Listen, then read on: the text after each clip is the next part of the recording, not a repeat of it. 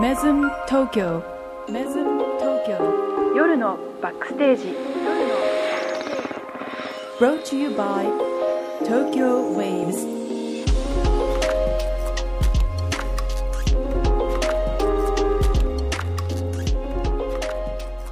Good evening, it's Friday 10 o'clock. Welcome back to Mesm Tokyo Midnight Backstage. 2023年9月15日金曜日、時刻は夜10時を回りました。皆さんこんばんは。メズム東京スターサービスディレクターの高藤宮と、クリエイティブディレクターの小泉健太郎です。東京竹芝からお送りするメズム東京夜のバックステージ。この番組はメズム東京の舞台裏バックステージからお送りするホテルバラエティです。最新のホテルニュース、ホテルにまつわる豆知識や裏話、ゲストとのホテルトークなど、メズムを中心にホテルがもっと好きになるコンテンツをお届けいたします。はい。はい、こんばんは。こんばんは。もうさ、結構暗くなるの早くなってきたよね。うん。そうだね。うん。あっという間に秋か。そうだね。とりあえず、なんだ？夏本番はもう過ぎたって感じなの本当？じゃあそろそろ何モンブランとか食べてもいいかなみたいにな確かに。確かにモンブランの時期だな。なってきた？なんだっけ ?70 回だったよ、これ。そうなんですよ。うんなんとね、今回で70回目だって。おめでとう。おめでとうございます。まあでも、チャプターゼロがあるから、うん。実際に配信71回目？そうだね。うん。ですね。70回もこんなバカなこと。あとさ、私うん最近さ、うんちょっとさ、ふと思ったんだけどさ、はだんだんこの配信時間長くなっちゃってる？余計なこと喋ってる感じしない？そうだね。そうそうそう。本当は1時間ぐらいで終わりたい。ね。そうかもしれないね。そうかもしれない、うんそういう波がね、なんかうん10回ごとぐらいに来るんだよね。そうちょっと最近長くねっていう。そうなんだそう、編集する方の身にもなってほあ、しいっていうそうだよ。ね。そうだよね。はい、ということでね、今回なんか特別な企画はあるのかな？ないか。特別な企画はなさそうですけど。なさそうでですか？す。70回ってことでね、うん。70回にふさわしくないんですけど、うんフリートークね。うん。高藤さん嫌いなものありますか？あるよ。あります？えそれ何？食べ物ってこと？まあ食べ物でもいいし、ことでもいいし、へえ。食べ物はね、うん嫌いなものある。高いもの嫌だ。ウニとか。高いもの？ウニとかねい。ねイクラとか。え、どういうこと？どういうこと？なんかちょっとお寿司屋さんにいたら高そうなもの好きじゃない？みたいあ、そうなんだ。安い女なんですよ。キャビアとかそういうのもってこと？フォアグラとか。そうね、キャビアは食べるけど、あの、トリュフとか全然気にならない。あの、気にならないとか、あんま興味ない。あ、そういうことね。うん。うん。あ、まあまあ、っていうかね、いや、これ本線は別に食べ物の話じゃないんですあ、けど。何の話？いや、なんか、最近、まあ最近というかね、ふと、こう、ホテルで仕事をしてると、うんうん。たまに、あ、ホテル業界ってちょっと僕とこう違うなっていう風うにん達観するタイミングがあって、うんうんまあ大体いつもその場で思ってすぐ忘れるんだけど、今回メモしといたの一応。うん、何？あのー結構さ、うん。嫌いなことを主張しないよね、みんな。あ、やってることとかってこと？やってることとか、まあ仕事柄もちろん接客業だから、うんうんお客さんに対して出るものではないと思うんだけど、うんうんバックオフィスにおいても、うん。あんまりみんな、こう、好きなことは多少言っても、うんまあ嫌なことうん。に関する自己主張はあんましないよねって思ったの。ああ、そうかな、まあ、単純にね、嫌なこととか嫌いなこととかって、うんうんちょっとネガティブっぽい話になっちゃいがちだから、うんうん。多分表現気をつけないと本当によくはないんだけど、うんうん。僕結構嫌なことやって言うタイプだから、なんか無駄なミーティングとか嫌だし、うん。あ、うんいや、それね、嫌なのよ。嫌だけど、そうだね、あんまり嫌って言わないかも。そうでしょ？そうそうそうっていう感じで、ちょっとね、そううそうまいことそれそれそれ流すみたいな。それそれ。うん。それさ、どう？いいとか悪いとかじゃないんだけど、うん結構僕、いや好きなことも言うし、うんうん嫌なことも言うんだけど、うんうん結構その、同じぐらいの出力で言うのね。好きなことも嫌なことも。うんうんうん。うん。だけどさ、こう、なんだろうな、なんとなく流すみたいなね。流すの多いじゃん。なんかたまになんかあんまりキャッチボールできてないなってタイミングがあるのよ。うん。そのね、キャッチボールできてないなって思ったタイミングは、うんきっと嫌なんだと思う。でも、これなんだろう、日本人独特の嫌って言わないことなのあそういうん。もしくはこう、サービス業してるね、うん。これが身についてるから言わないのか、まあ本人の性格なのかわかんないけど、うんきっとそれはね、あの、言ってはいないけど嫌です。嫌なことありますよね。みんな人間ですもんね。うん、絶対嫌なことあると思う。高藤さんだからそういう意味では結構、まあ、嫌なことっていうのとちょっと話がまた外れちゃうんだけど、こう、相手に合わせることとうん、自己主張のバランスがう、んすごくいい人だなって僕勝手に思ってんの。あ、そう。うん。っていうぐらい、自己主張しない人が多いなって思うの。あで、僕は多分自己主張の塊だから。そう、それの差分に最近気づいて、うんうんうんああ、ホテル業のみんな大丈夫かなって思って。なるほどね、そうだね。でもさ、自己主張ってさ、こう、どこまで出すかによってはわがままになっちゃうこともあるじゃない。でも多分ね、あの、しない人の方が多いんだと思うんだよね。うん。でもちょっと、うん、それはメズムの中では、あんまり良くないと思うん。う。うん。うん。あの、いいか悪いかは別として自分の意見は言った方がいいうし、ん。うん、でも自分の意見を言うんだったら相手の意見もうん。聞けるぐらい、うん聞。き入れられるぐらいの心のゆとりは持ってほしいかな、あそうそれはねみたいなそうねどっちもね、持ってなきゃダメだよね。うんうんうんうん言ったら言った側の責任もあるし、うんうん同じだけ聞かなきゃダメだなって僕も思う。でもさ、言わないで、なんかもやもやしながらさ、言われたことをやるぐらいだったら、とりあえずダメでも、いいでも悪いでも言ってさ、その反論返ってきて、うんうんうんうんあ、ダメだったんだって思った方が、嫌なこともすっきりやれるよね。うん。まあ、あとさ、その、わ、そう、わがままと自己主張っていうのも、僕の中ではニュアンスちょっと違うんだよね。おー、なるほど。まあ自分勝手な話って感じなのがわがままだとして、はいはいはいはいうんうん。自己主張って自分にとっまあ、このホテルにとってでもいいや、うんうん。この仕事にとって、こうした方がいいじゃないですかっていう自分の意見。うんうんうん。まあ、要は最終的にはみんなにメリットあるじゃうんっていう自分の意見であれば、うんそれは僕自己主張なんだけど、わがままではないと思うんだよね。でもさ、その自己主張ができるのも多分、自分の考えにちょっと自信を持たないと言えないんだと思う。まあ確かそれはそうかもね。うんそれはそうかもね。だからなんとなく合ってるかなとかって不安に思ってるような人っていうのは、うんなかなかそこが出せないと思うんだよね。なるほどね。うん。でも出さないとさ、合ってるか合ってないか分かんないじゃん？そうなんだよね。そで、なんかぬるっと終わるようなさ、ミーティングとかさ、あるじゃん。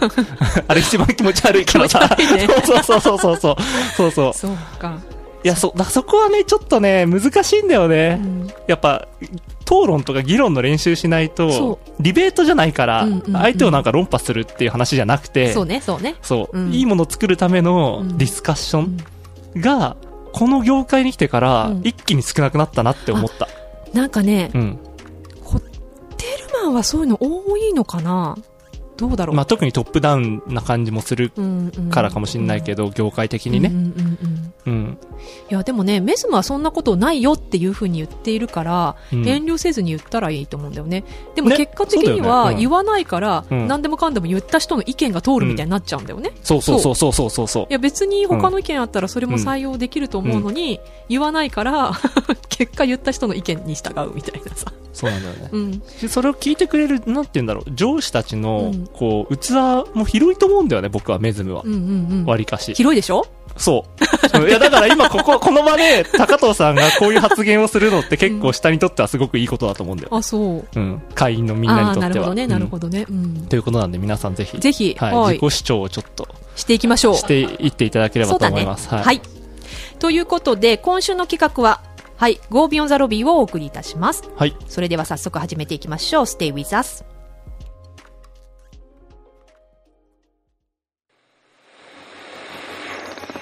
メズム東京夜のバックステージ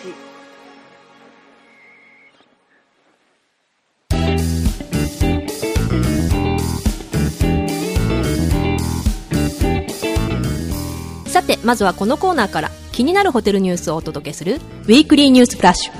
この1週間で話題となったホテルトラベル界隈の様々なトピックスの中から私たちが厳選したホットなニュースをランキング形式で発表いたします。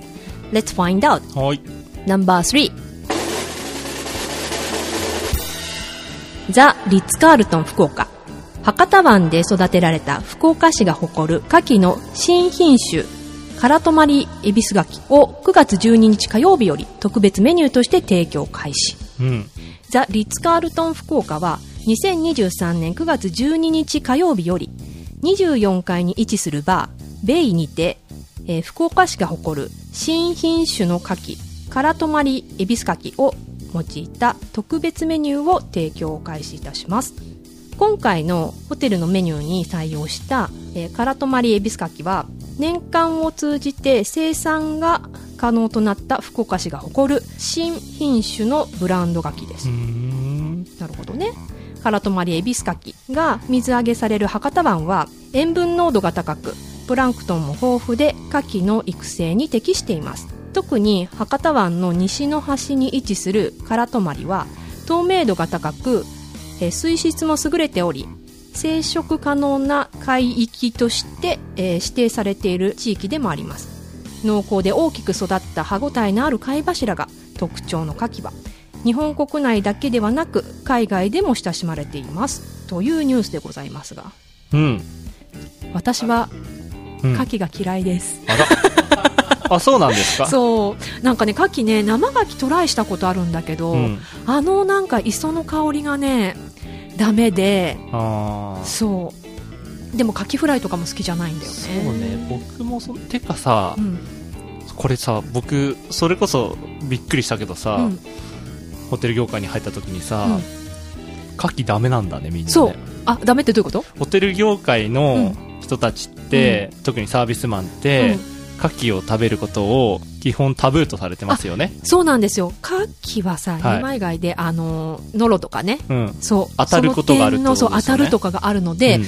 なるべくまあ絶対食べちゃダメよっていう規定はないけど、うん。食さない方がいい、うん。みたいな、でもなんかさ、僕うん。本社にいた時にさ、うん近くの部署のお姉さん方とさ、うんうん。なんか、じゃあ今日飲みに行きましょうみたいになった時にさ、牡蠣でも食べますみたいな話になった時にさ、いや、あんま大きい声で言っちゃダメみたいなさ、あー。そんなに言っちゃダメなんだって、え、なんでですかってその時聞いて初めて、うんうん。ホテルマンは牡蠣を食べるもんじゃないんだよって言われて、あ、うんうん。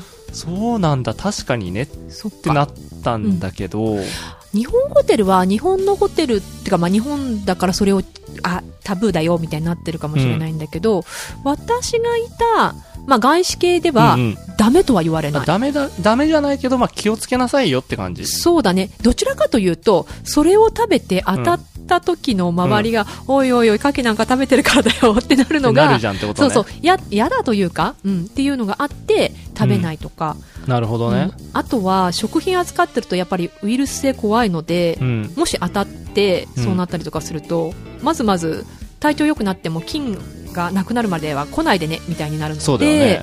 うん、そうなるとね周りにも迷惑かかるしねっていう。だからさ、これ見た時にびっくりしたんだけどさ、うんなかなかね、やっぱこれでもリッツ・カールトン福岡さんうんで出すんだからさ、そそうれはもちろん味見してさ、食べてさ、そうでしょ？うんお客さんに出してるわけでしょ、うん、あ、すごいなって思って。そうね意外に見ないよね。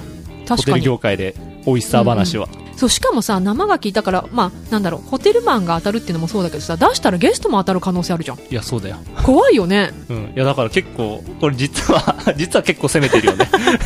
やってることね。うんでもだだから当たりづらいとかあんのかな？えどうなんだろうでもね福岡市が誇っているそうですよね。新品種ですからね、は年間通して食べられるから、い。はい。うん。リッツ・カールトン福岡さん。福岡さんね。攻めてます。うん。ということで牡蠣食べたい人行ってみて。って感じかな。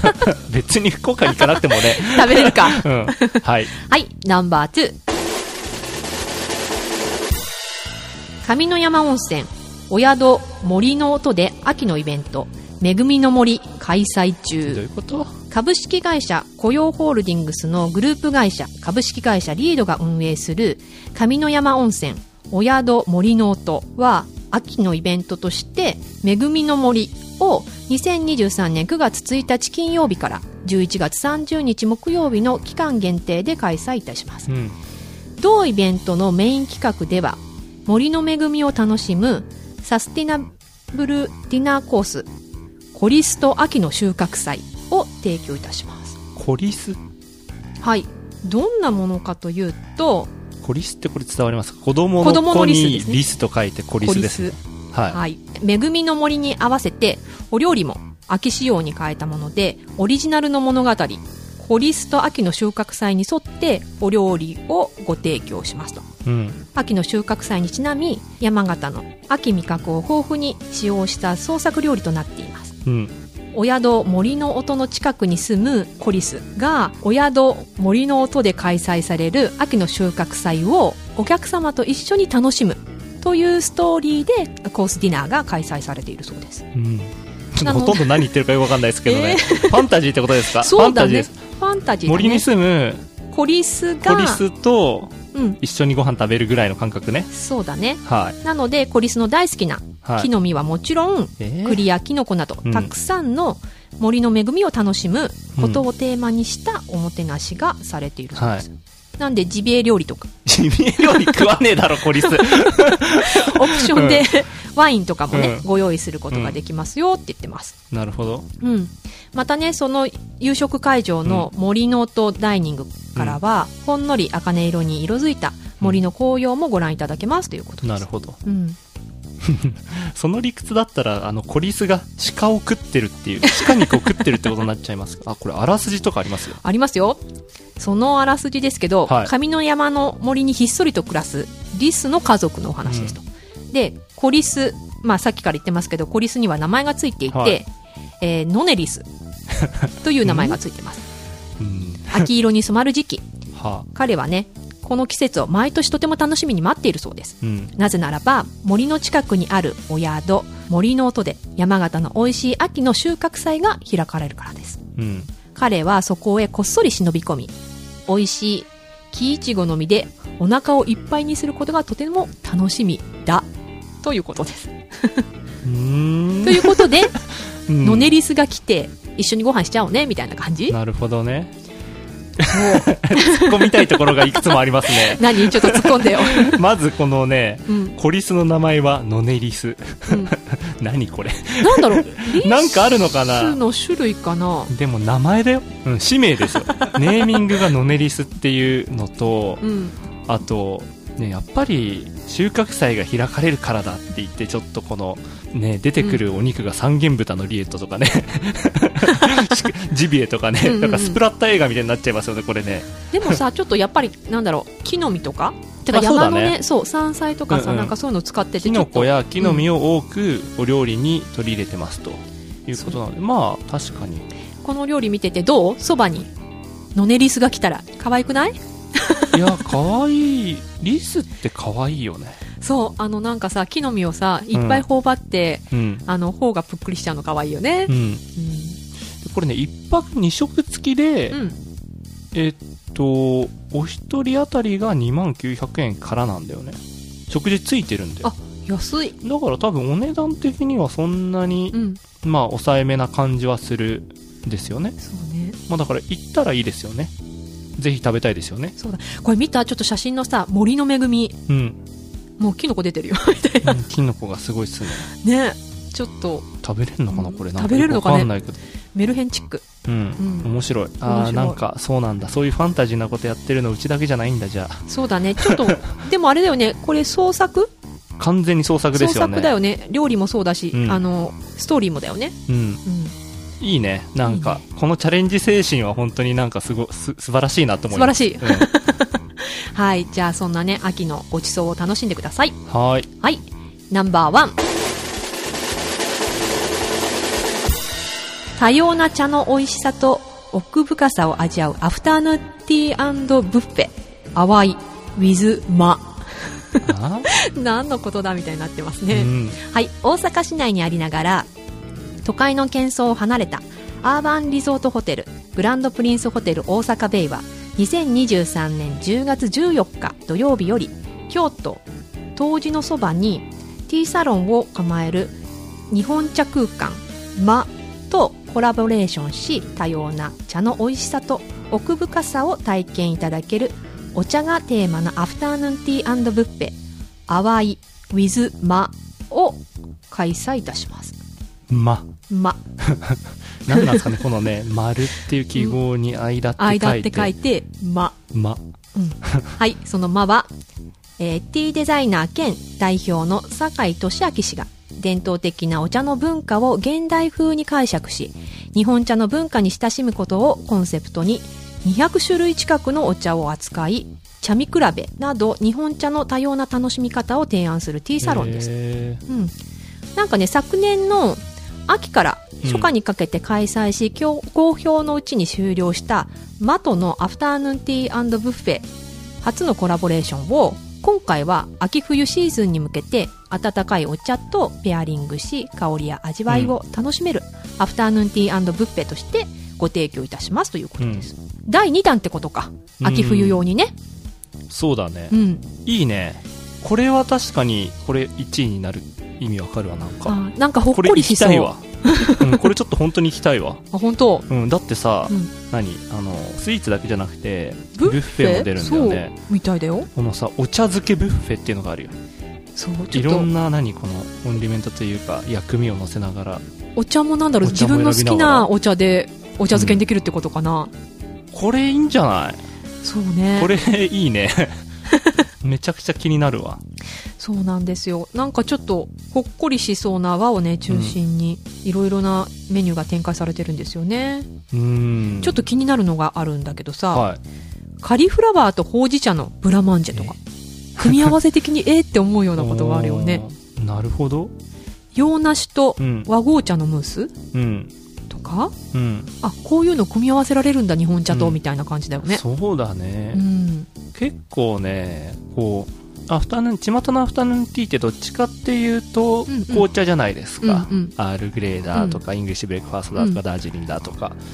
だからこう、和うん。茶、日本茶、あとは紅茶うん。とかをこうやって用意されてるアフタヌーンティーって、まあなんかね、確かリッツ・カールトン日光さんとか、それこそちょっと、あのー地方に行ったらあるんですけどね。あ、そう。うん、意外にそういうちょっと和の感じとか、旅館な感じをこう出してるようなホテルだと、うんそういうのあったりするんだけど、これいいですね。大阪市内でこれね楽しめるんだったら。そうなんだろう。私もさ、紅茶結構好きで飲んだりもするんだけど、日本茶を飲んだ方が、うん。なんかほっこりするう。んうん。いなや、んか。あ、落ち着くな、みたいな。違うよね。違う。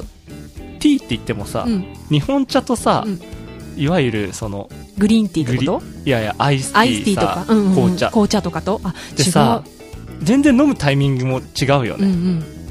わかるそうなのよ。うん。で、日本茶もね、いろいろ種類あるしね。うん味も違う。しね。ねこれは楽しそう。そう。私結構玄米茶とかも好きだけどね。あ、わかる。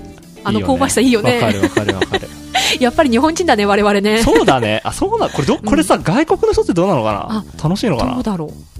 楽しめるかもしれないけど、なんかさ、うん。あの、外国人ってさ、日本茶にもさ、お砂糖が入ってたりするの知ってる？あ、する。ねえ。わかる。あれちょっと変だなって思うけどさ。海外のグリーンティーってね、缶とかに入ってるのって甘いよね。そうなのよ、そうなのよ。あれ、ね、ちゃんと風情ないよね。だからね、それを思ってきちゃうとちょっと違うかなと思うけど、もう純粋に本当に日本を楽しんでもらうんそうだだったら、ね。本場の本場のね、あの、抹茶より飲みやすくて、そうね。うん、楽しめると思うよね。わかる。うん。あ、いいじゃん、これ。はい。すごい。久々になんか何にも 突っ込みどころがない、うん、素いい敵な。ニュースが出ましたね。本当ですね。うん、いつも突っ込んでばっかで申し訳ない。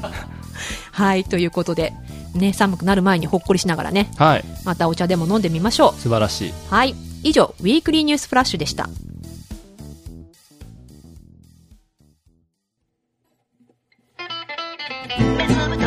Backstage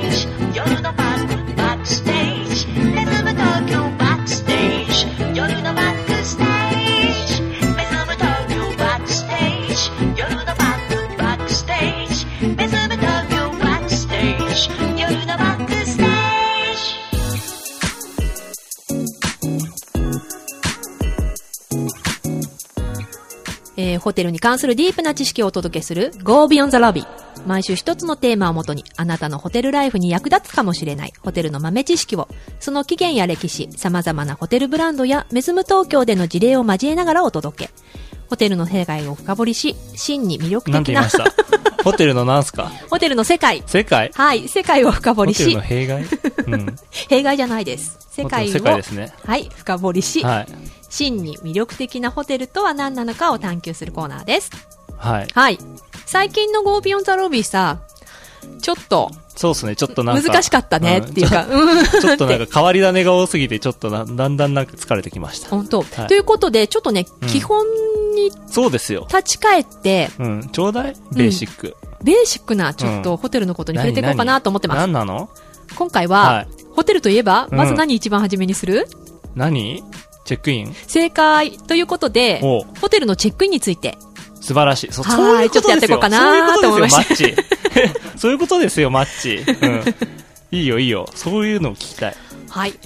そうですね。ホテルに滞在する際にはね、多くの人々が経験するのが、ホテルのチェックインプロセスです。はい。しかし、うんこの簡単に見える一連の手続きの裏には、うん。様々な興味深い事実や裏話が隠れています。確かに。本当かな？いや、確かに。確かに。いや、これ大事だよ。本当ちゃんと声を大にして言った方がいいとあ、思うよ、本当あんた、これ。うんということで、うんホテルにチェックイン行くじゃない？うん。何が一番嫌だ？何が一番嫌だっていうか、いや、お客さん側からしたら、うん単純に来て、来ました、うん。カードキーください。の手続きだけと思ってんじゃん。うんうん。その裏にあることって僕もホテル業界に入ったから知ったんだけど、うん。うん確かに大変だよね、いろいろと。そうなの。それちゃんと喋った方がいいよ。実はさ、あのチェックインのプロセスうん。にいろいろあって、確認事項だったり、登録事項だったりがあって、うん。意外と、この人、早く鍵くれればいいのに何やってんだろうと思う裏には、うん、あの、フロントのね、チェックインしてるタレントはね、うん。いろいろ確認して、そうだよね。そう。いや、わかる。だから、そう、そこのなんか、なんか、軽々しい気持ちでチェックインをする、うんまあ、あの、お客さん側と、うんうんまあ、僕の話ね、それは、うんうん一般世間の皆さんのこと言ってるわけじゃないですよ。うんうん。軽い気持ちでチェックインしに行く人と、うんこう、スタッフうんうん。側の大変さのこの、うん。なんていうのかな、感覚の違いが、チェックインの作業ってすごい大きいですよね。まあそうかもね。でだから自動チェックイン機を入れようとかって話が出てくるのは、なんとなく理解できるんだけど、うんうんうん、そう。そこにおもてなしはね、ついてこないからねねっていう話だよね、うんそうなんですよ。あの、チェックインにはね、まあ、登録いただいてるその時の、うん。まあ、お客様の情報だったりとか、その他、あの、支払いに関することだったりとか、あの、例えばレストランの予約してたらその情報が入ってたりとか、そうでしょ？うん。で宿泊約款のね、説明がちょっと入っったたりとかりとかねね。。あとはホテル館内に案内してみたりとか、うん。あの、それこそ支払いのことに関して絶対説明しなくちゃいけないとか、うん海外の人だったら、まあ、パスポート、身分証明ね。そうだよね。取らなきゃいけないとか、うんうんうんいろいろね、あの、ホテルによってやること違うかもしれないんだけれども、旅館業法とかで定められていて、必ずそういう身分証明は海外から来る人には取ってくださいとかいう決まりもあるので、うんうん、省けないこともうんあるんですうん。という。裏事情が。そうだよね。今ちょろっと喋っただけでもそれだけあるもんね。そうなんほいで？その中にもさ結構リクエストとかもあるじゃない、うんっていうとこなんだけど、じゃあそのね、まずお客さんが感じるね、チェックイン時間のうんうん。最適化。出たよ。うん。そう、どのぐらいのね、うん時間をかけてチェックインがね、進められたらいいのかとか、うんうん、なんかその辺とか、あと来る時間はどのぐらいがいいのかとかね、うん。ちょっと気になるんじゃないかなとは思うんだけども、うん。大体まあ多くのホテルではね、うんチェックイン時間に多分ピークの時間があると思うんですよね。これはね、なんか通常、まあ午後3時ぐらいからのチェックインで、午後5時ぐらいまでの間うん。が、まあピーク時間。チェックインがいっぱい来る時間ね。っていうとこなんですよね。なので、その時間帯に多くのゲストが来てチェックインを済ましたいと思うと、もちろん並ぶこともあるし、うん。あとは、チェックアウトした後、清掃をそこまでに上げていかなきゃいけないし、なんていううん。時間があるんです。うん。なので、そこが、まあ、清掃がね、間に合うか間に合わないかうん。っていうところと、お客さんがどんだけ来るかによっては、そうだね。うん。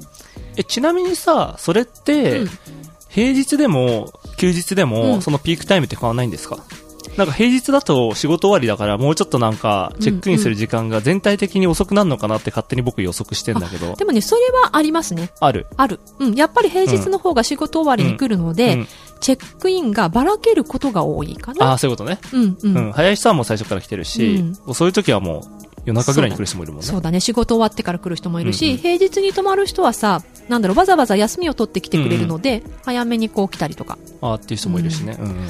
あとは、やっぱり土曜日、日曜日だと、泊まりに来るってことはさ、荷物持ってるので、うんとにかく早くホテルに行って荷物を置きたいみたいうんなうんうん。人だと早く来たりとかするので、通常チェックインはだいたいみんな3時ぐらいなので、そのぐらいの時間帯にわーって来て、うん。チェックインして荷物置いて、そこから、じゃあ、アクティブにどっか行こう、みたいなうん人が多いかな。うん。でもさ、ぶっちゃけさ、荷物だけさ、うんもうどうせその日宿泊なんだったら、うん荷物だけ預けちゃって、うん遊びに行ってもいいわけじゃん。あるあり。それは、どうなの？ホテルとして推奨したりするの？それはしない？いや、あのね、それはどっちでも構わないんですよ、実は。ああ、もうお客様次第って感じ。そうだね。なるほど。なので、あの、まあ、どこでもやってると思うんだけども、うんチェックインの手続きだけするうんっ。ていうことが可能なんですよね。うんうんうんうん。ただ、まあ、もちろん鍵は渡せないんだけども、うんうその手続きにかかるような、まあ、登録だったりっていうのははい全部済ましといて、うん。まあ、お出かけしてもらう。で、はいはい夜戻ってきて、言ったら、あ、もうお部屋の鍵がもらえる、みたいな。え、それさ、ごめん、ちょっと細かいんだけどさ、それさ、帰ってきた時にさ、うんチェックイン手続きするのと何が違うの、先にチェックイン手続きしときたい理由ってなんかあんのかな？疲れて帰ってきてすぐ部屋に入れる。あ、そういうこと？うん。あ、疲れて帰ってきた時に、なんか書類確認したりとかなんだったりとかして。うん。あ、そうなんだ。ただそれだけかな。なるほど。あなるほど、お連れ様が、ね彼女とか、うん恋人がいる時あ。うに、ん。なんで自分が先に来て、手続きしてう、ん。まあ、連れと合流して、うん。で、ホテルに来て、うんあ、鍵くださいってすぐ入れるみたいな。う？みたいな？あーなるほどねなる？なる？そっか、うんそこでチェックイン手続きして、もじもじしたら嫌なのか。そうかもね。ああ、まあ、確かにねそうそうえ。言われて気づいたわ、それは。確かに確かに。そうなんですよ。うんうんでちなみにね、うん。ホテル使うときってさ、はいチェックインからチェックアウトまでフルで使ってやろうと思う感じ？時間帯をね。そうね、僕、僕は、えっと、さっき言った通りで、うん。結構、その週末とかに遊びに行く場合は、うん。もう12時ぐらいに、まずホテルに荷物預けちゃうんうんう。うんで、チェックインの手続きはもう後でする。うん。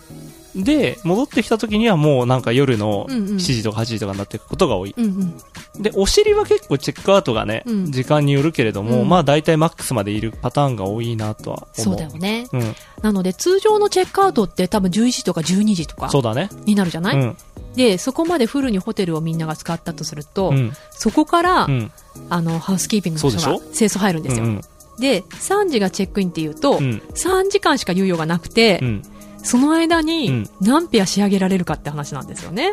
そうだよね。そう、だから3時にわーって人が集まっちゃうと、どうしても人気のお部屋だったりとかすると、あの、清掃が間に合ってなかったりとか、いうことも出てきちゃうから、正直、うんあの、我々サイドとしてはう、ん。こいちゃんみたいな使い方してくれると、うん。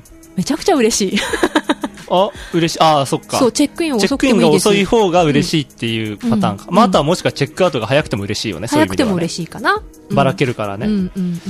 確かに。え、じゃあやっぱりさ、ハウスキーピングの人たち、ちょっとチェックインからずれちゃうけどさ、うん。ハウスキーピングの人たちの一番のこう勝負どころってう、ん。12時から3時とかなの？この3時間でも。そうだね。まあさ、どこのホテルにもメンバーシップがあるので、うんそのメンバーシップの特典によってさ、レートチェックアウトがそれね。そう、OK になってるとこがあるから、ト マリオットとかさ、レートチェックカードとかさ、16時なんて言われた時にはさう、ん、もうね、その部屋潰れちゃうもんね。そうなんですよ。次の15時の人は絶対入れないからね。そうなの。だから矛盾が生じちゃうんだよね。ちゃんそうだよねと公開してて、うん。あの、15時からですよ、チェックインってうん言ってる人に、部屋が渡せなくなっちゃう可能性もある。そうだよねう。ん。15時からチェックイン OK なホテルが、16時アウトですからね。16時アウトになっちゃうと、うん稼働率100%ってありえないよね。そういう意味では。そうだね。だってそこがバッティングしちゃうわけだからさあの、スムーズに全部入れようと思ったらね。うんああ、面白いね。でもやっぱり得点持ってたらさ、うん16時までいたいじゃない？うん。まあだからその時にさ、チェックインの時にそれこそ、レートチェックアウト希望なんですけど、うんってなったら、スタッフさんと、そう。に確認してもらって、あ、ちょっと確認しますねっていう時間あるじゃないですか。うん。あ、ちょっと確認しますねの時間あるじゃん。あそこで確認してるの何確認してんの？あれは、うん。例えば、あの、次の日っていうか、まあね、あの、アライバルの数だったりとか、はい。はい。あとは、あの、希少価値の高いお部屋だったりすると、もう次の人が何時に来るか決まってたりするんじゃない、うんうんうん。なので、そういうのを確認したりとかして、もう、あの、ダメな時はダメってかな。あーってことだよね。うんうんうん。で、なんとなくそのメンバーシップだったら、その、なんですか。まあ、マリオットだったら、要は、うんアンバサダーとかチタンとかの方の方が優先度合いが高くてとかっていうのもあるわけでしょ。そうそう。だからまあ、あの、ね、ベネフィットなるべくなら出してあげたいけど、うん。みんなにご協力いただいてますみたいな感じでね、お客様のこうご好意にうん。甘えることも結構あったりはするんだけど、まあ、難しいよね。そうなんですよ。うん、結構さ、あの、マリオットのそのエリート特典にさ、うんうん。あの、可能な場合なんだけどさ、うん。やっぱりレートチェックアウトって書いてあるからさ、うんうん。できるもんだと思っちゃうとさそ、え、できないのかよ、みたいなさ、ね。週末とかだとさ、特にあり、ありえる。ガチじゃん。ありえる。あれね、書き方ちょっとどうにかしない。いや、多分ね、書き、まあ、書き方はね、うん。 availability ってなってるんだろうけどね。だけどってことか。ちなみにさ、その時に、うん、と、じゃあ、例えば、メズムの場合ね、うん、チャプター3スイートうん、がもう次の日も来るから、うん、あの、このチャプター3だったら申し訳ないけど、もう客室数もそもそも少ないし、うん、と、12時にチェックアウトしていただかなきゃ困りますと。うん、だけど、いや、僕ちょっと、次この近くで予定が15時とか16時からあるんだよね。だから、もうチャプター3じゃなくてもいいから、うんレートチェックアウトできる部屋にしてほしいうん。ですっていう、うんリクエストたまにありますよね。ある、ある。その場合って、うん OK。可能です。うん。やっぱり、あの、うん全くもってその次の日が、例えば、確約でグループが入ってるとかなっちゃうと、話は別なのかもしれないけども、あの、今、こえちゃんが言ったみたいにね、うんうんあの、大きな部屋で12時アウトするのか、うん。それとも普通の部屋でいいからレイトチェックアウトがいいのかってお客様によって違うので、まあ、普通の部屋でもどこでもいいのでレイトチェックアウト希望っていう人ももちろんいるので、うん。そういった場合は可能な部屋になるほどね。っていう感じかな。それってさ、うんもうチェックインするタイミングで言われるより、やっぱ事前にメールもらっといた方がいいもんなの？いやでもね、事前にメールを入れたところで予約は増えていくから、あ、まあそうだよね。そう、だからやっぱりチェックインの時がいいかなっていうところはあるかな。その1日2日で急にね、稼働が変わることがあるから、うんそっか。結局チェックの時に確認しなきゃいけないのか。あとはさ、うんよくあるし質問で、うん。お部屋番号とかお部屋って決まってますか、うんうん。って言われることがあるんだけど、えっ、と、チェックインする前にってこと？そう。ほうほうほうそれは今この言ってたそのうん。チェックアウト、チェックインの原理のところに当てはまってて、空いていて用意ができてる部屋から、うん。あの部屋タイプ、同じ部屋タイプっていくつもあるので、うん。どんどん売っていくんです。うん。なので、初めに確約ができないんですよ。うーん結局じゃあ、あなたこの部屋何番っていうこういう部屋ですよって言ってしまったら、そこが開かないと、うん。その人には売れなくなってしまうじゃない。うん。うん。なので、初めに確約して部屋番号が出るってことがほぼないんですよね。うんうんそう。なるほどね。結構もうお部屋って決まってますかって聞かれることが多いんだけど、お部屋は決まっておりませんっていう感じうですね。ん。だからその、どこの部屋にアサインするかっていう作業をあのチェックインのほんの数分でやってるから、うんそれは大変だよねって話だよね。あとは何階になりますかとかね。ああ、わかんないよね、そそれはね。それもじゃあ分かりました。例えば23階ですって言っても、23階のそこが開かなかったらどうしても18階とか、24階になるかもしれないので、ううん。ん。初めから何階ですとも言えないっていう。うん。うん。そうなんですよ。うん。前のお客様次第かもしれないし、まあね。清掃の順番次第かもしれないし、っていうのがあるので、うん。ちなみにさ、あの、もう本当に肌感で構わないんですけど、うん。さっき言ったみたいに僕結構、15時にチェックインすることってまあないんですよ。うんうん。どっちかっていうと夜に、夜ご飯食べた後とかにチェックインすることが多いんだけど、うん。15時にチェックインする場合と、うん。じゃあ例えば20時にチェックインする場合と、うん。同じプランでね、うん。部屋の割り振りって、うん。どっちの方うがん。得するとか損するとかってあったりします、ああ、これね、難しい。まあもちろんケースバイケースだから、うん。一概にはないんだろうけど、例えば、うんあの、我々もね、なるべくいいお部屋を皆さんにご提供したいっていうとこから、うん。あの、アサインしたりとかね、部屋を割り振ったりするんですよねうん。分かってる分かってる。そういうのいいよ。そういう気持ちはいいよ。分かってるから。そういう気持ちがあるから、正直、曜日によって違うと思う。私の肌感覚では。曜日によって？うん、例えば、うん初めからこう空いてる客室があるような曜日だと、その中でもいいお部屋があったらいいお部屋からどんどん出してからいく埋まっていくっ。てことか。そう。あ、じゃあ平日とかだとどっちかってそういうことの方が、多いかもしれない。多いかうんだけど、やっぱり稼働率が高い時っていうのはそういうお部屋も埋まってるので、うんうんうんうんじゃあ3れこそレート時に来た時に、た時そう。できてるかって言ったうんらできてないこともあると思うんですよね。あじゃあ意外に、一番じゃあ混んでる土曜日の次の日曜日チェックインの時とかって、うんうん夜遅くに行った方がもしかして、いい部屋に当たる可能性も、ある？まああるってこと。うん、たださ、夜遅くなればなるほどさ、上がってる部屋が、もうね、夕方6時ぐらいにはほぼ、ほぼ清掃終わってたら、そこからどんどんいい部屋使われてっちゃうから、まあまああんまり遅くなっちゃうと、っていう感そうそうそう。一概には言えないね一概には言えないんですよ。いやー、だから複雑だよね。そう。面白いなって思うし、うん難しいなって思うところ、ホテそうルの。でしょ、そうなんですよ、うんっていうね、うん。うん。なんか裏事情？うん。うん。行った方がいいよ、いっぱいちゃんと。うん。はい、そんな中でね、あとは、チェックインのプロセスの迅速化？はうん。やっぱりチェックイン手続き来てさ、うん早く済ませてほしいよと思うじゃない。い。うん、うん、うん。まあね。そう。だからね、なんか自動チェックイン機をうん。導入することが増えてたりとうかんするんですよね。うんそれによって、うんなんか、まあ、ゲストはね、ロビーで待つことなくね、自分でてチェックインの手続きできてね、うんうん無駄な説明はなくね、うんみたいなところで、あの、時間短縮してたりとか。うん。あとは、スマートフォン利用して部屋の鍵を受け取れる、うん。っていうよううんなシステムがあって、それを活用している人たちもいたりとか。うん、して、その、待ち時間に関しては、うんこう、削減できるような対策をいろいろなホテルがしてると思うんですよね。うんなので、メズム東京だと、例えば、うん。あの、カウンターだけではなくて、うん待っている、そのロビーのうん。テーブルとかでもチェックインします。ああ、そうね。うん目の前にコンピューターがなくちゃチェックインできないとかではなくて、うんうんうん。人の数だけチェックインできたらいいな、みたいな。タレントの数だけチェックインできたらいいな、みたいな意味合いで、あの、座ってるところでもうんチェックインしたりしてます。チェックインのそれは説明だったりとか、うん要は書類の確認だったりとかをして、結局でもどの部屋にアサインするかとかってなったら、そのコンピューターの親機のところに戻ってくるわけだよね。そうそうそう。うん、そうだよね。だけど通常はね、ホテルってチェックインするときって、そのコンピューターし、まあ、一人一台みたいな感じで目の前にあって、はいはい。3台コンコンピューターがあったら3台分しかチェックインできない。あそうなんだみたいな。うん。あ意外にそこなんか柔軟に対応しないじゃんみたいなところが多いんだ。なので、例えばうん3台、4台あったら、そこの 4, 4台分しかチェックインができなくて、うんあとみんなずらーって並んでるってなるほどねいうのがあると思うんです。ただ、メズム東京は、スターサービスが全部やるよっていう、あの部署なので、うん。あの、チェックインに寄せようと思ったら、うん。あの、あ、そっか。病院のね、そう、いっぱいレッサーのさ、人間とかも全あれ員チェックインに寄せることもできるみたいなさ、うん寄せてくると、今度コンピューターの数が足りなくなるんですよ。なるほどね。うん。そう、それとか、あとはね、レストランでご飯食べて、その後チェックインっていうんであれば、レストランでもチェックインできるとか。ああ、それはそっか、うんその知識をレストランにいるスターサービスの人間も分かってるからか。そうなんですよ。まあ、それは確かに利点だよね、スターサービスのね。なので、少ないこうシステムでも、そのタレントさえいれば、うんうん。その数分だけチェックインができるよ、みたいなところで、お客様を待たせないようにしてたりします。なるほど。じゃあもう来た時に、まあうんなかなかないと思うけど、例えば18時とか19時とかの時間帯で、チェックインしようと思ったら混んでたって場合は、うんもう先に夜ご飯食べに行っちゃえばいいのか、あれ。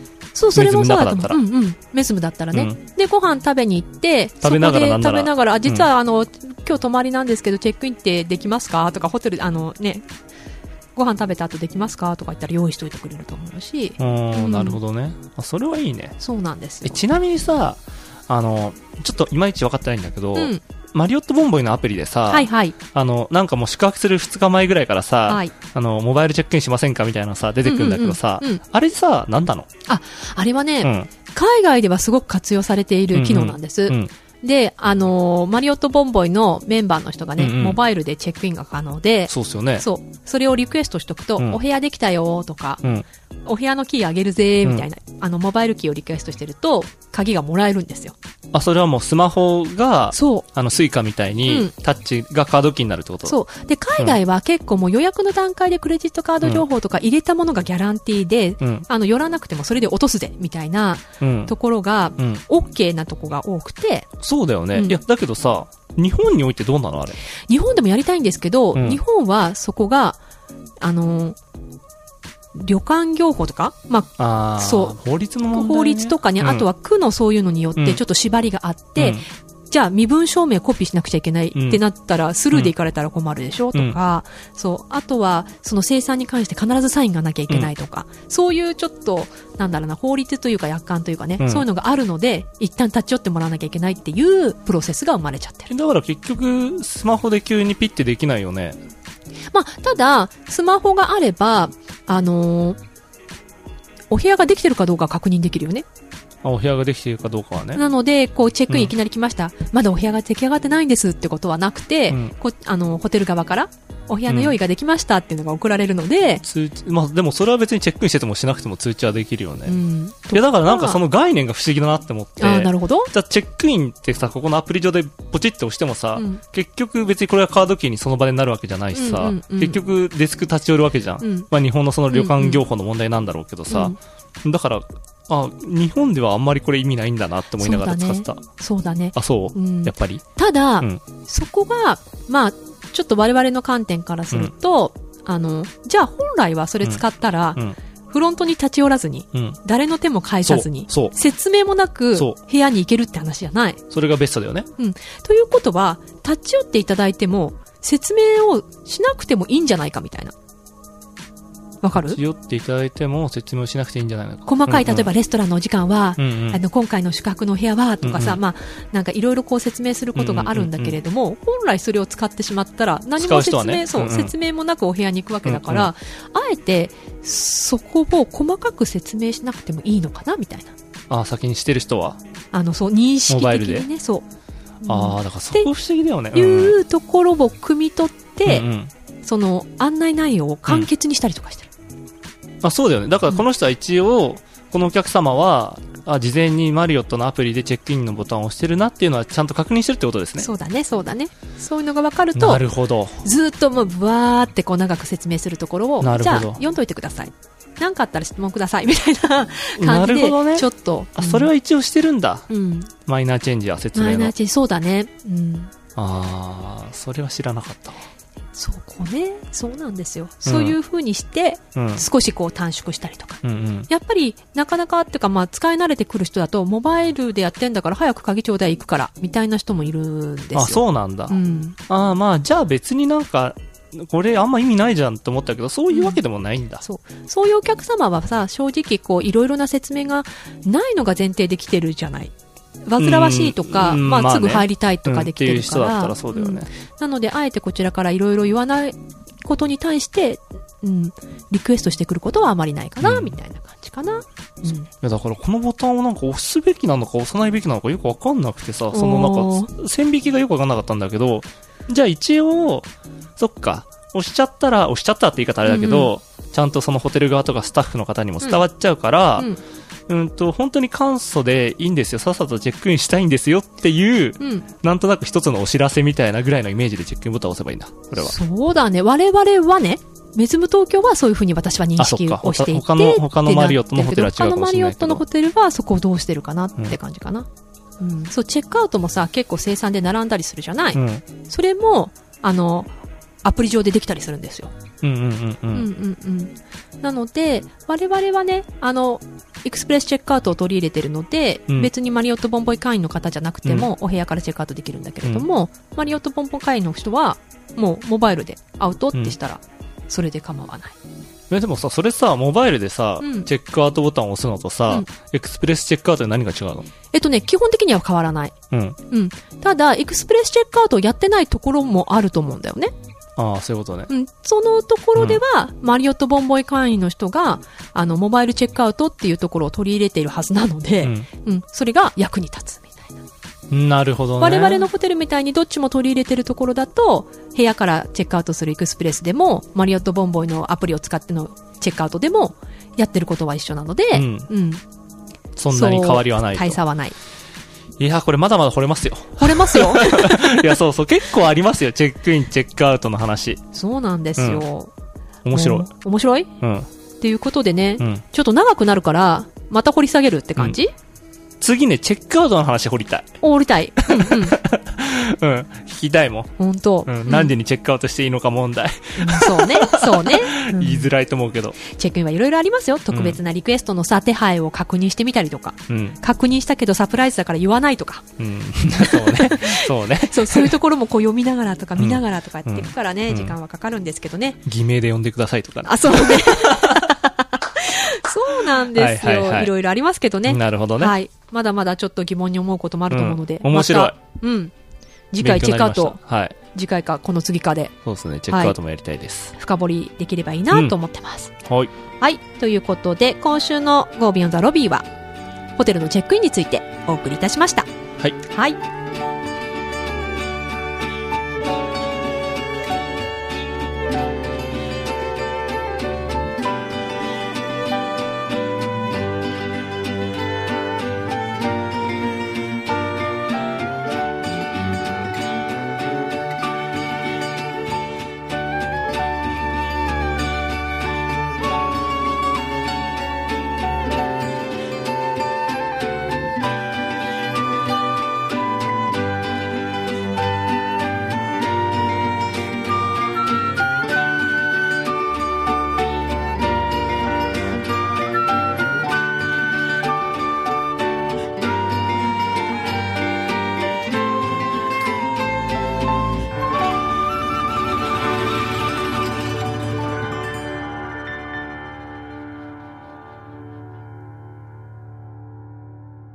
走り出すのずっと向こう手を離さず寄り添って約束したでしょう。窓の向こう走る。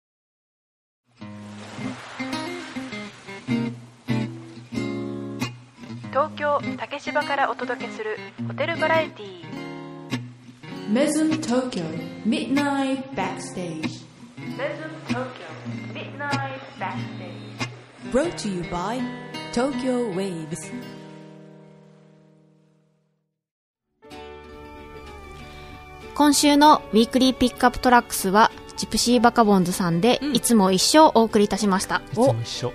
いつも一緒。うん、今回でなんと、11回目のご登場の ジプシーバカボンズさんです。が初めて聞いてくださってる方もいらっしゃると思いますので、うん、簡単にご紹介させていただきます、はい、ジプシーバカボンズさんは2005年10月にギターの大西隆夫さんとボーカルフルートの秀子さんを中心に結成されました、うんギター2本、コントラバス、バイオリンによるアコースティック楽器の5人編成バンドです。うん、思わず体を揺らしてしまうスイングのリズムと、ノスタルジーを感じさせる古き良き昭和的な歌の世界。うん。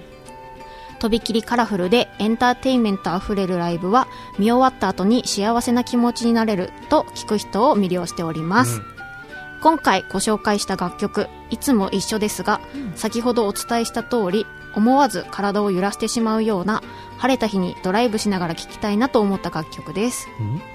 最初はミドルテンポのような落ち着いた感じから急にアップテンポに変化するのが よりワクワクウキウキ感を感じることができるのではないでしょうか、うん。ジプシーバコボンズさんの次回のショーケースは9月26日火曜日のご出演予定です、出演アーティストの情報とうん。タイムスケジュールはメズム東京公式ウェブサイトのショーケースのページをご覧ください。うん。以上愛がいっぱい愛がお届けしました。はーい。まだブレてますね、ちょっと。キャラクターがね。東北はもう諦めたんですよね。とでも先週の聞いたんですけど、うん。なんか私もう標準語で話してると思ったんですけど、うん。え結構なまってあ、ました。出てた。結構あ、そうなん聞いてみるあ、そうなとんだ。全然標準語じゃなかったなと思いましたあ、そうなんだ。出てますね鉛ぐらいかななんか方言が、あ、出てるって感じではなくて。がっつりじゃないよねうんうんイントネーションかな、ううんん。ぜひちょっと振り切ってほしいものですけどね。そう予約なのであればね、そこはちょっとね、振り切ってほしいですけど。振り切ろうとすると壺に入ってちょっとヘラヘか、もうめちゃくちゃ元気キャラでもいいよね。そうだね。あうんでもさ、今回さ、70でしょ？うん。あ、は ?11 回目？多いか。うん多すぎで。もう公式アーティストですもんね、そうだね。だから記念すべき、うん。記念すべきかな、まだよ。うん。うん。はい。70回目にね、出てくれたね。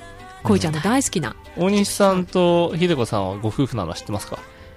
なんかそうなのかなって思ってたんですけどあのゲスト会 ゲスト会聞いて、はいはいはい。あ、ゲストが聞いたんだね。そうです。そうあそうなんだっていう。そうなんですよ。でも実際あの何度かあうんうん。のご挨拶させていただいて、そうだよね。はい、あとあのポコチャっていう配信サイトで毎はいはいはい。日配信されてて、はい。うんうん。私もちょっと一時期ポコチャ毎日配信してたんで。え？配信してた側？してた側。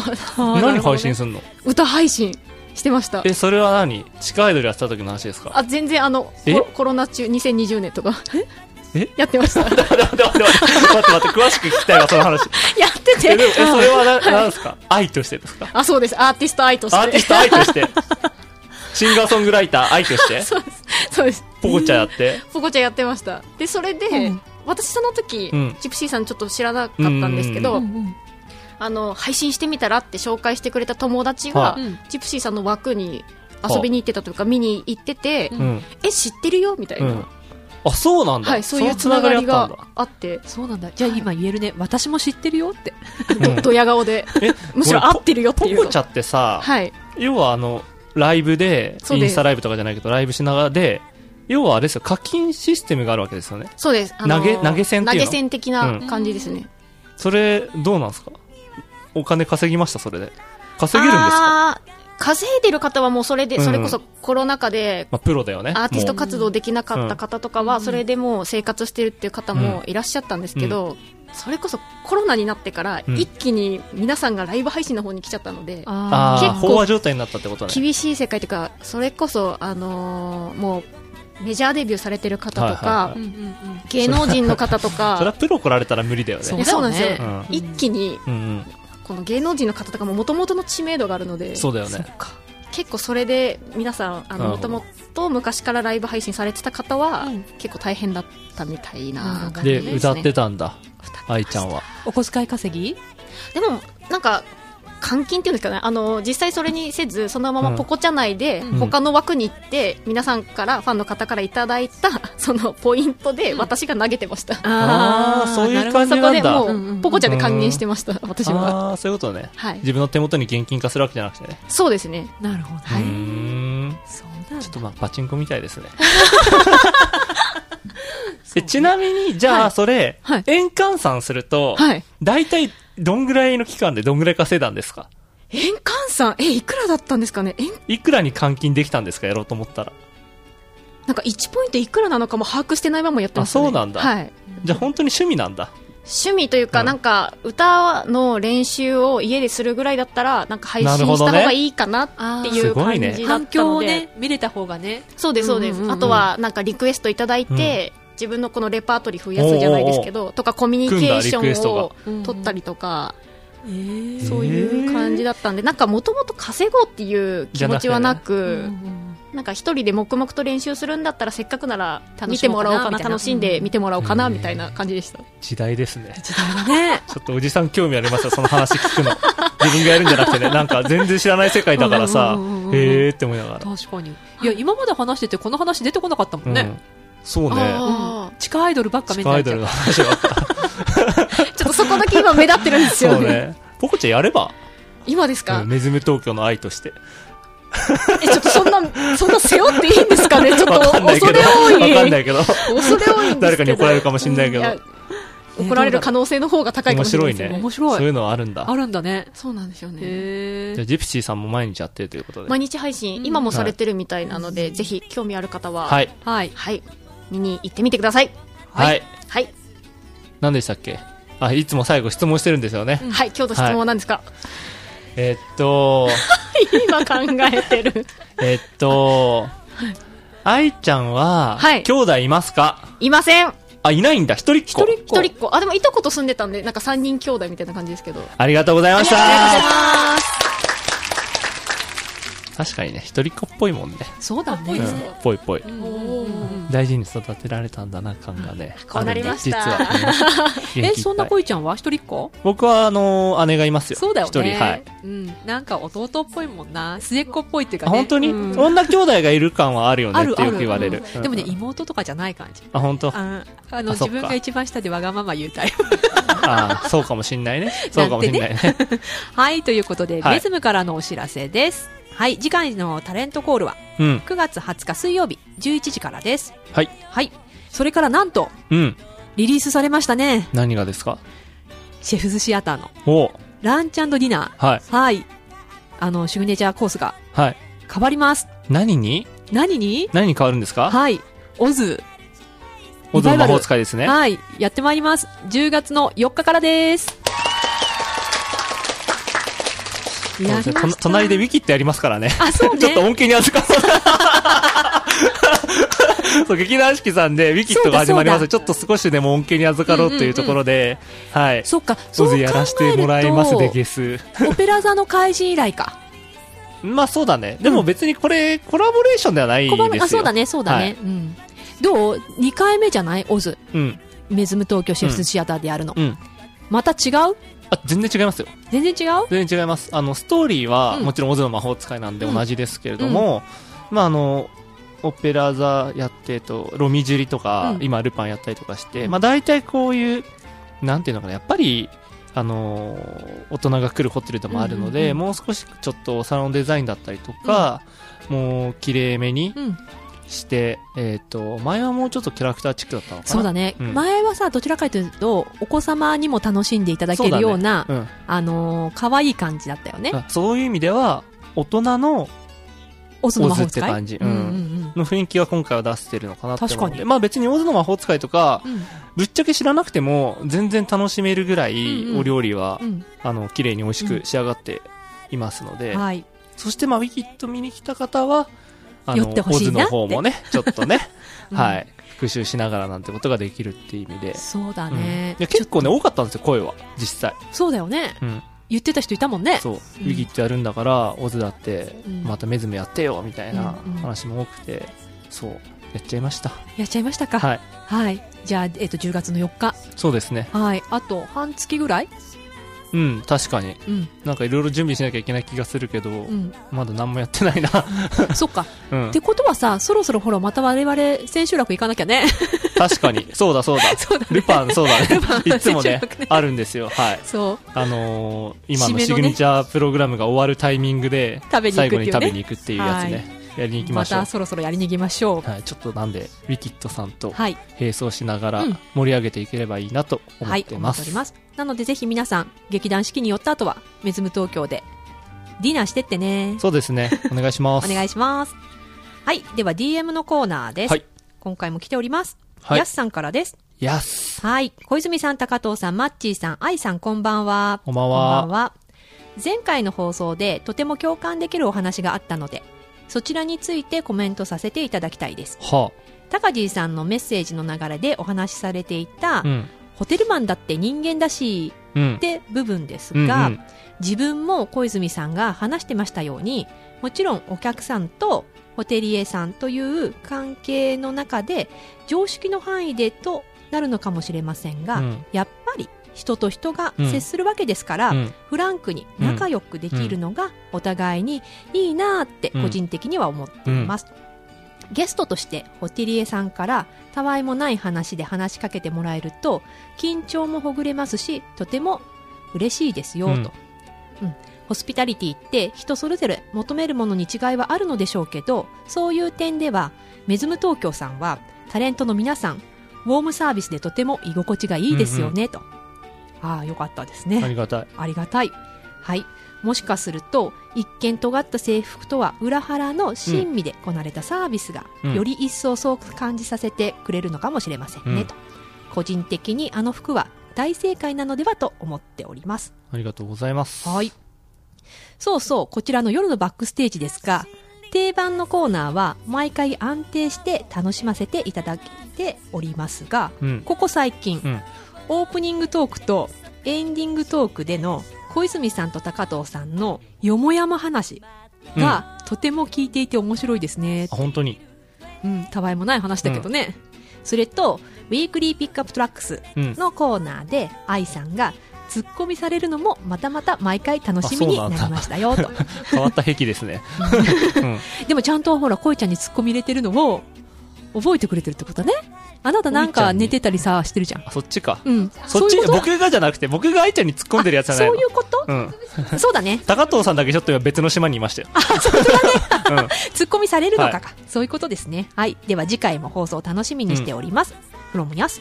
うん。うん。なんかね、今、そう、言ってたみたいに、あの、僕も結構好きな、あの、ラジオ番組、ちょっと何とは言わないですけど、もうほんと1時間ぶっ通しでフリートークみたいなのあるんですよ。う。んうん。うん、でも結構楽しいんですよね。そ喋って。る人間の,、うんうん。あの技術があればこういうこともできるんだなっていうのを勉強させてもらって少しでもそういう風になれたらいいなって思ってるんだけど、うん。まあ、あのさっきのさホテルマンの話？もう人間出し問題、うんうん。で冒今回の冒頭でもさその嫌いの話したじゃん。自己主張の話、うんうん。うん、やっぱそうなんですよねホテルうーんとそうホテルマンだっとてうん。人間だから、うん。やっぱりどっかでね好き。嫌いもあるし、人間味が出るところもあるじゃない、まあ、客商売だから、もちろんお客さんの目の前で、うん。あれが嫌ですこれが嫌ですとか言わないけど、うん。なんかねそういう仕事してるからこそバッグとか、なんならプライベートでは、うんうん。ちゃんとなんで自己主張してたりとか、あのガス抜きできてんのかなって思いきや、結構職業病じゃないのって思っちゃうんだよね。ディスってるわけじゃない。ディスってるわけじゃないんだけど心配してるなんなら。うんうん。ガス抜きできてんのって。裏でも結構なんかさホテルマンやってないっていうぐらいさみんなさ、どね。優しくてきっちりかっちりしててさ、うんうん。いいんだけど、うん。心配一緒に働いてる同僚としてはガス抜きできてますって、どうだろうね。う。ん、全く本当にホテルから出た時どうなってるんだろうねみたいな、うん、でもそれが全く違うよねって人僕あんまりまだ見てないんだけど。そうだね。うん。前も言ったかもしれないけどさその表と裏で全然違う人格みたいなさそこまでの人いないよね。ジギルとハイドみたいなさ、そうだね、なんかそういうような人だとさうん、逆にえホテルマン続けられなくない？いやだからそうなんだと思うよ。ねちょっとずつこうプライベートもまあそういう風になってる。新職って言ったら悪い言い方なんだけどうん、なんかガス抜きできてればいいなって思うってだけ、うんうんうん。みんなが、そうだよね、うんなんかちょっとすごい言い方悪いけどさ表でいい顔しててさそのね、うんうん。仕事中とうんかね、でそこをってなったらさ、うん。うんプライベートすごい嫌なやつかもしれないよねってなっちゃうとちょっと嫌だよね。そうそうそう。でもなんとなくそういうのでさ、うん。あバランスを保ってんのかなって思っちゃうじゃん一うん般感覚だと、確かに。うんうん。でも案外そうじゃないんだなっていうのが一緒に働いてる僕の感想、なるほどね、うん。意外とホテルマンも素を出してるってことですね、うん。はい。仕事しながらね。仕事しながらね、うん。はい。ということで珍しい方から来ております。誰？えー、翔太さんです。あら？覚えてる？おう懐かしい、小泉さん高藤さんマッチーさん愛さんこんばんは。こんばんこはんばんは。ご無沙汰しております翔太です。はい。10月から始まるうん。ランチディナーシグネチャープログラムの、うん。オズの魔法使いのうん。再演。うん。嬉しいお知らせありがとうございます。あ、そっか、翔太さんってさ、うん。翔太さんってさ、劇団四季好きな人でしょ？そうそうそうそうそう。よかったよかった。はい。えっと、今日11時の発表をうんほぼリアルタイムで拝見しました。マジ？はい。本当に嬉しいです。ウィキッド公開期間と示し合わせた予言者、小泉さんの素晴らしいセンスと、有言実行さすがですと。はい。うん。そうだよね。そうですね。前回ねすごい来るって言ってたよね。見に。ん？翔太さんあ。翔太さんも来るって言ってた。チケットも何枚買ってるはずですよ。なんでね。で、前回の、うんその一番最初にメズムでオズの魔法使いやった時に、うん。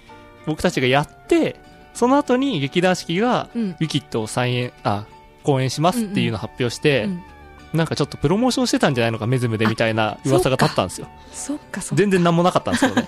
うん、だから予言者っていう、そう。そうだね。はい。プレスリリースによると、うんお客様からの強い要望で、この度メニューをリニューアルし、シグネチャープログラム第5弾として再登場いたします。はい。とのこと。えっ、と、僕も強い要望を唱えたお客さんのうちの一人かな、はいなんて勝手に思い込み、喜んでおりますと。はい。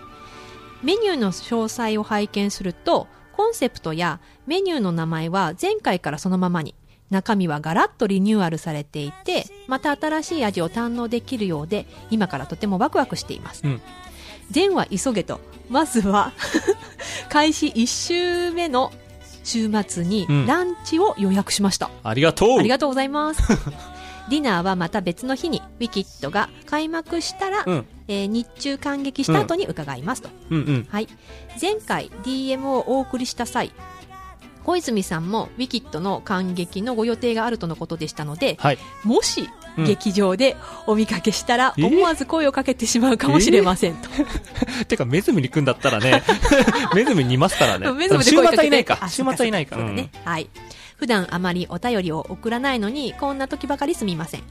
変わらず毎日聞いて、楽しませていただいております。嬉しい。はい。これからも引き続き素敵な番組作りを応援しております。翔太り。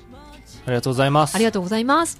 嬉しいね。本当だね。うん。そうだよ。だって翔太りさん多分感激も結構取ったって言ってたよね。そうでしょそう。合うかもよ。う。うん、指揮会員の人でしょ。うんうんうんわかるわかる。そういや、嬉しいね。いやね、本当そうなんだよね。だから、あのー僕も、うん。えっと、オズじゃなくて、えっと、オペラ座？オペラ座？の怪人の時は、オペラ座の怪人をうん。劇団四季で見て、うんその足でディナー食べたことあるんですよ。うんうんやっぱね、いい？すごい、なんか本当になんか一日がこうデザインされてる感じがする。うん。そう。ずっとどっぷりって感じだから。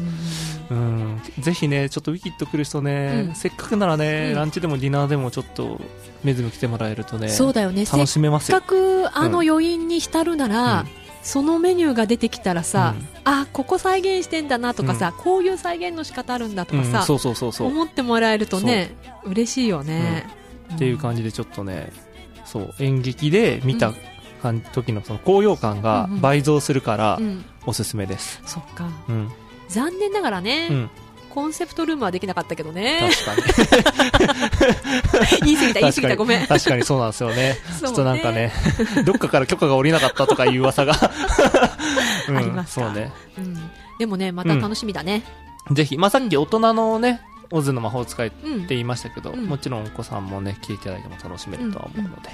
そうだねぜひぜひ来てください、はい。ということでね、リスナーの皆様が番組に取り上げてほしいテーマも随時募集しておりますので、うん引き続きメッセージをお待ちしております。うん夜のバックステージでは番組へのリクエストやメッセージを募集中です。宛先は番組公式ツイッター、メズム東京夜のバックステージへの DM、または匿名で投稿できる質問箱までお寄せください。はい。はい。はあ、オズの魔法使いか。うん。なんか魔法使える人来てくんないかね。なんかさ、あんた忙しそうですよね、今ね。忙しいよ。今っていうかもう今に始まったことじゃないけどう、ん。高藤さんが、ああ、もう暇だっていうの一回もまだ見たことないんですけど、そんな、どうなんだろう、私さ、うん。ちょっとさ、いろんなことに興味が出ちゃうからさ、うん。いや、まあ、関わらなくてよければ、関わらなくてもいいのかもしれないけど、ちょっと興味が出ちゃうの、いろいろ。え、何それ？あそういう感じなの？うん。え自分から言ってんの？何それって。いや、もちろん。振られてない？いや、振られてるよ、うん振りやす振られてる。そうだし。あ、そう、うん断るよ、私だって。断るよって。うん じゃあ、断ってるよ、みたいうんな。断ってる？断る、うん、どうかな？でもさ、スターサービスって何でもやるよっていう部署だからさ、そりゃ何でも来ちゃってしょうがないよね。まあね。まあ上司が一番体現してますよね、それはね。そういう意味ではね。何でも受けてますよね。何でも受けてもさ、今何やってます？いろいろやってるよ。いろいろ？うん。サービスのこともそうだし、そう、サービスのこともそうだし、契約のこともそう契だし。約のこともそうだし、いや、これがさ、お客様対応もそうだし、私そう。そ ういや、なんかさ、開業前を思い出したって感じ。開業前はさ、うんうん。ゲスト対応はなかったんだけど、うんうんうん。すごい契約のこととかやってたのよ。いろいろ確かに物作ったり、契約交わしたりとかしてたんだけど、え、今、オープン前っていうくらい、またなんかちょっといろいろ新しいことを始めたくて、契約することをね、こう考えてなんか言える範疇で、その契約ってどういうことですか？例えば。今、今忙しい契約ってどういうことですか？例えばさ、この間言ってた VR を導入してのトレーニングしたいとか言ってたじゃない。あああいうのも、うんあの、いろいろやり取りしながら、こうできますか？できますか？っていうところをすり合わせて、OK であれば、じゃあ契約結びましょう、みたいな。あーじゃあそれは何ですか？こう、社内教育をこう推進してるうんうん VR のシステムとかを提供してくれるところの、うん。こう、契約書とかをそう。見て、そう。だからまあ、うん。初めにうちに導入できるかどうかをやり取りしながらうん。やって、じゃあ実際できるとなったらそこ契約書うんを見て、えそその時のさ、金銭面とかも見るの？高藤さん。見ますよ、交渉するんですよ。あ、するんだ？あ、こ。こで言っていいのかな？みたいな。いやいや、しでもでも、いや、そういうところまでやるんだ。そう、だから経理、にぶん投げるわけじゃなくて。違うんですよ。そこがさ、じゃあどのぐらいでできますかって向こうで聞きながら、うん今度は自分がそれを、まあ、大沼さんにうん言ったりとか。うん。たら、いやいや、お前もうちょっとこうしろとか、あれはできねえのか、これはできねえのかって言われたら、いや、そこはじゃあ聞きますとか言いながら。いろいろ交渉するんですよ。うんで、交渉して、叩い、なんかこう、叩き台作って、みたいな。うんうんあの、折り合いつけて、みたいな。うんうん。じゃあ、早速ここで契約結びますかってなったら、その契約書がいいのかどうかとかも全部内容を見てもらうような手はずもして、みたいな。あー、なるほどね。まあそうですよね。そうなんです。そりゃ、お犬さんからしたらね、そりゃそのねうん、金額を交渉して少しでも落とすようにうんするのも、まあ、お犬さんの仕事かもしれないしね。うんそう、だからまずは、お前やってみろ、みたいな。うん。ダメだったら俺出るぜ、みたいな。なるほどね。嫌ですね。最後にお犬さん出てきたら嫌ですね。怖いですよね。なので、あの、そんなビビらせる前に、私のところでね、うんどうにかできたらなっていう、うんっていうような感じで、本当開業前に戻ったかっていうぐらい、今ちょっと契約ごとにも追われてあ、るし、そうなんだ。あとさ、うん年末年始、うん。もうホテルは年末年始クリスマス考えるんですよ。うん。そう、どこもそうだと思う。うんうんそういうののさ、まあ多分恋ちゃんもそうだと思うんだけど、うんうん翼とかもそうだと思うんだけど、作り込み？そうね。うん。なんかいろんな企画が始まってますよね。そう。そううん。マッチ頑張れよ。マッチに全部ぶん投げてる。そうう。ん。なんかね、そういうのもね、もう考えてうんいってる段階なので、忙しくなってる。そうですねう。ん。忙しくないんだ、恋ちゃん。あ、それで言うと、そう、一つだけじゃちょっと言っとこう。うん。あの、今年はメズム開業して初めてうん、クリスマスケーキ、あクリスマスケーキっていうの？うん。フェスティブ期間うのん。ケーキ。うん。メズムはクリスマスやんないからね。ね。ブルーファンタジーっていうのをやってるからうんブルーファンタジーね。。うん。そう、ブルーファンタジーオリジナルケーキを作ります。おうやったーてか作ってます。作ってる。なので、うんこれを聞いてる皆さんはぜひうん、他でクリスマスケーキを予約しないでください。どういうこと？販売もできるってこと？あのね、えっと、そう、持ち帰りでテイクアウトうでん。できるように、まあ今ちょっといろいろと調整してるんですけど、うんうん。本決まりしてるわけじゃないんですけど、うん。テイクアウトできる、うん。なんていうホールケーキ。を今回初めてメズムで作ってます。な。るほどね。それ、メズムでも食べれる？メズムでも食べれるように今、そう、あ僕が ペストリーシェフと交渉してます。交渉してるのそこをなか。んとかって言いながら僕が、そう、ペストリーシェフの靴を舐めながら喋ってます。はい。そうだよね。そのためにこの間ね、チョコレート弟子入りしたしね。そうですね。そう。そうやってね、ちょっと人心掌握を回しながら、はい。そっか。ということでね、我々、年末年始クリスマスに向けてね、もう動き出してますので。多分ね、絶対他のホテルでは見れないようなね、うんすごいケーキがね、本当？できてますよ。本当？はい。じゃあそんな裏話もね、今度話せるといいね。はい。はい。ということで、Thanks for listening. 次回もお楽しみに。お相手はメズム東京高藤宮と。小泉健太郎がお送りしました。はい。それでは皆さん、素素敵な夜を。